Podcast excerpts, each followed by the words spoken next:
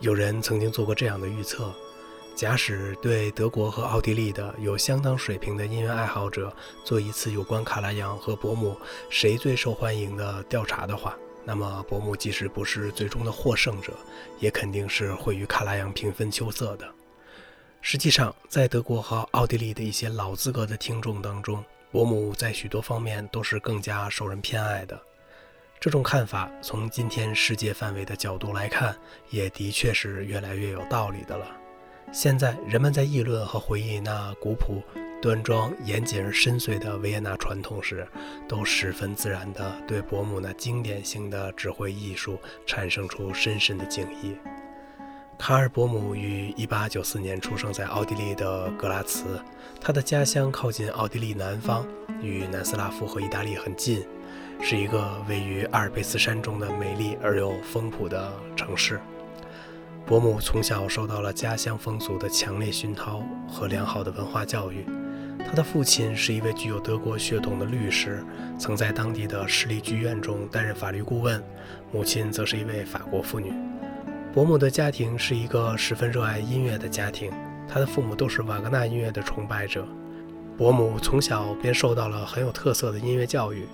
他的第一个钢琴教师是当时市立歌剧院中的竖琴演奏家。正因为如此，伯姆从他那里学到了许多关于歌剧方面的知识，并从此开始产生了对歌剧的浓厚兴趣。除此之外，他还在维也纳音乐学院跟随作曲家门迪切夫斯基学习和声学、对位法和作曲理论等方面的课程。伯姆在维也纳学习音乐之前，还曾在家乡的格拉茨大学中学习法律，并于1919年获得了法学博士的学位。伯姆开始涉猎指挥艺术是在1916年，当时他在格拉茨市立歌剧院中担任见习指挥。第二年，他便在格拉茨首次登台正式指挥。这次活动实际上就是他几十年漫长指挥生涯的开端。一九二零年，年仅二十六岁的伯姆成功地指挥了瓦格纳的庞大而复杂的歌剧《罗恩格林》。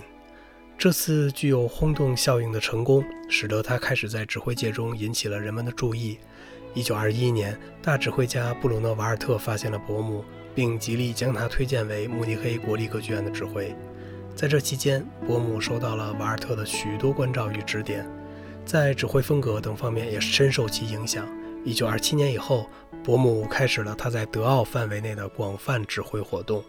他先后在达姆斯塔特、汉堡、德累斯顿等地的歌剧院中担任指挥，积累了大量的歌剧指挥经验。一九三二年，伯姆首次指挥了维也纳国立歌剧院，演出了瓦格纳的歌剧《特里斯坦与伊索尔德》。获得了巨大的成功，从此他便成为欧洲最著名和带有权威性的德国歌剧指挥大师。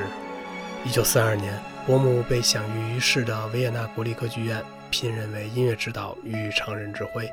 这期间，他曾指挥演出了莫扎特、贝多芬、瓦格纳和理查·施特劳斯等人的大量歌剧作品。与此同时，他还担任了维也纳爱乐乐团及维也纳国立歌剧院的乐团。该团在演出歌剧时用维也纳歌剧院的名称，演出交响音乐会时则用维也纳爱乐乐团的名称。指挥演奏了不计其数的交响乐作品。1944年，伯姆因故离开了维也纳歌剧院。在这以后的时间里，他开始将自己的艺术履历扩展到了世界范围。他曾到各国访问，担任过许多乐团和歌剧院的客席指挥，其中最重要的有柏林爱乐乐团。英国皇家科文特歌剧院和美国纽约大都会歌剧院等等。1954年重建后的维也纳国立歌剧院又重将他们所仰慕的大师卡尔·伯姆招了回来，聘请他再次担任了这个具有伟大传统的剧院的音乐指导和常任指挥。为了答谢剧院全体人员和故乡的听众，伯姆一上任便指挥上演了贝多芬的《费德里奥》。以此作为纪念维也纳国立歌剧院重建的重要活动。从此以后，伯母将自己后半生的心血献给了这个和他有着深厚感情的剧院，直到1981年他逝世为止。他一直是维也纳国立歌剧院和维也纳爱乐乐团的音乐总指导和指挥。一九六四年，当时的奥地利政府鉴于他所取得的突出艺术成就和对奥地利音乐文化所做的突出贡献，授予了他奥地利音乐总指导的最高称号。一九七零年，维也纳爱乐团也将终身名誉指挥的头衔戴在了他的头上。伯姆除了以上这些显赫的职务以外，还是世界上两个重要音乐节，即萨尔茨堡音乐节和拜洛伊特音乐节的主要音乐指导之一。他在这两个音乐节中做定期的指挥，上演了许多莫扎特、理查施特劳斯和瓦格纳的歌剧，以及不胜枚举的交响乐作品。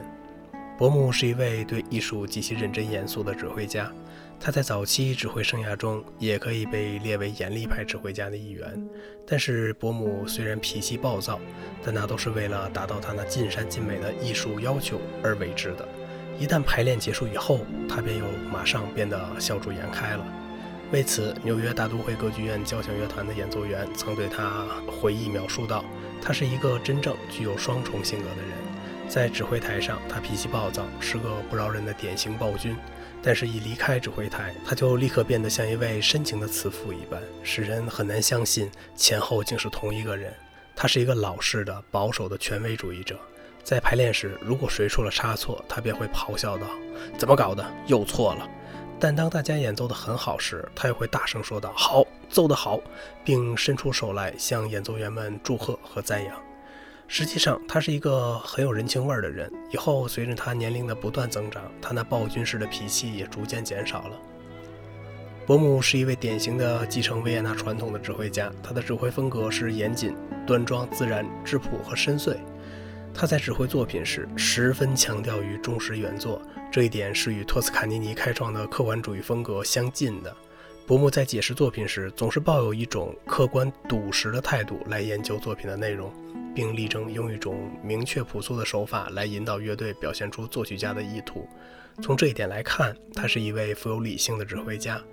而正是这种有着极强控制力的理性，才使他将古朴的维也纳风格保持得那样正统、完好和自然。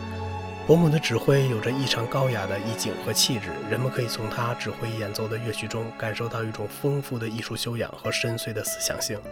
这些特点从他指挥维也纳爱乐乐团的演奏中可以极为清晰地体验到。伯姆在指挥时总是力求做到朴实、稳重和深厚，他所追求的是一种带有传统色彩的细腻而流畅、近似于歌唱性的自然效果。日本音乐评论家西村弘志曾说过这样的话。伯母的风格是一种将历史上曾经存在的东西回归自然的风格。实际上，这种风格应该说是伯母身上最为突出和本质的个性。不知从何时开始，人们习惯于将伯母与卡拉扬并列在一起来看待，特别是对于德奥作品的演示上，无论是听音乐还是买唱片，都希望从他们二人之间的对比上做出选择。其实，伯姆与卡拉扬在指挥风格上迥然不同。就其二人对待德奥作品处理上来看，他们实际上代表着这种风格的两个侧面。卡拉扬是以表现雄厚的音响、强大的气势、宏伟的结构、深刻的哲理性和丰富的戏剧性为特点的，而伯姆则是将维也纳传统风格的典雅、细腻、淳朴、自然的内涵，在现代主义的现实中完美的展现了出来。从这样的角度来看，两位大师在艺术风格上是各有千秋的。卡拉扬在某种意义上更着重于宏观方面的外延世界以及总体的风貌，而伯姆则是在微观的内涵世界中达到了一种净化的境界。二者都曾给人们留下了深刻的印象。相比之下呢，伯姆那自然亲切的雅致风格，在人们追求安逸的现实中，似乎更能够使人找到一种心心相印的默契感觉。伯姆在二十世纪指挥艺术史上是一位引人注目的德奥歌剧和交响乐指挥权威。在歌剧方面，他对莫扎特、贝多芬和理查施特劳斯的作品有着极具威望的演示，而这其中又以莫扎特和理查施特劳斯最为突出。现今，他已被公认为莫扎特和理查施特劳斯歌剧作品的指挥专家。他指挥的莫扎特的《魔笛》《女人心》《费加罗的婚礼》等歌剧。具有着无与伦比的精美效果，而对于理查施特劳斯的作品来说呢，他的演示就更具有特殊的积极意义了。这位大作曲家兼大指挥家，不但是伯姆在艺术上的一位恩师，同时也是他的一个志趣相投的朋友。伯姆在其指挥生涯中，对他影响最大的老一辈指挥大师就是布鲁诺·瓦尔特、卡尔·穆克和理查施特劳斯。前两位大师给了伯姆作为一个优秀指挥家，在整体风格和素养及技巧上以很大的影响，而后者则是伯姆在他的音乐中找到了自己艺术上的重要支点和精神素质。因此，伯姆对于理查施特劳斯的歌剧有着一种得天独厚的理解能力。他指挥《莎乐美》《美国骑士》《埃利克特拉》等作品都达到了一种出神入化的境界，而《达芙内》和《沉默的女人》这两部歌剧则更是由他指挥来首演的。需要特别提出的是呢，歌剧《达芙内》还是理查施特劳斯提献给他的作品。伯姆不但指挥古典歌剧，对于二十世纪的现代派歌剧，他也很善于指挥。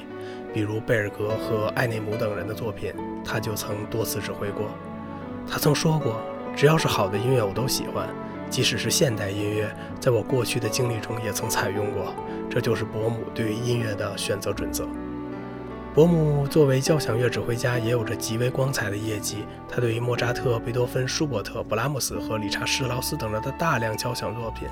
都有着很有特色的演示。他指挥的贝多芬第九交响曲、舒伯特的 C 大调第九交响曲和布拉姆斯的四首交响曲，都是十分吸引人的演奏。而他指挥的莫扎特的交响曲全集的唱片和理查施劳斯的交响诗的唱片，则是更加珍贵和诱人的了。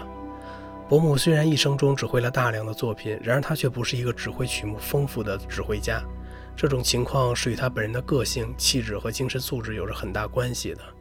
伯姆在这一点上与卡拉扬不同，他在曲目的伸缩性上远远不及卡拉扬。卡拉扬在世界范围内可以说没有他不指挥的曲目，而伯姆则不同。他一生基本只指挥德奥作品，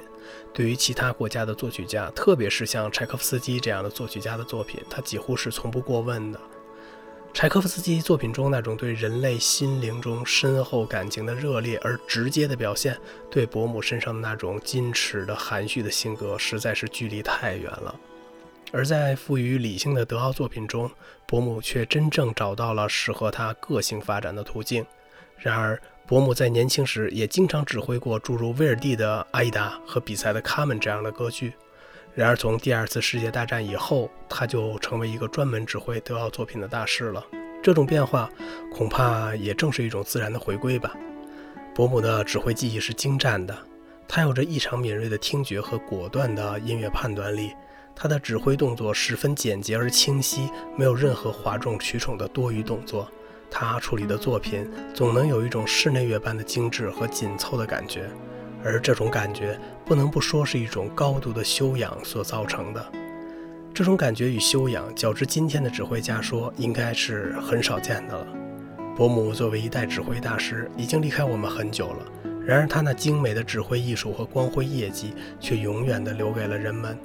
今天，当人们越来越热衷于仰慕和回味那美妙的艺术时，心中恐怕也会产生出一种自然的回归感吧。而这种自然回归感的到来，应该说是极其正常和必然的了。好了，感谢听完本期节目的朋友们。如果您喜欢这个小小的播客节目，就请您点一下关注吧，谢谢您的支持。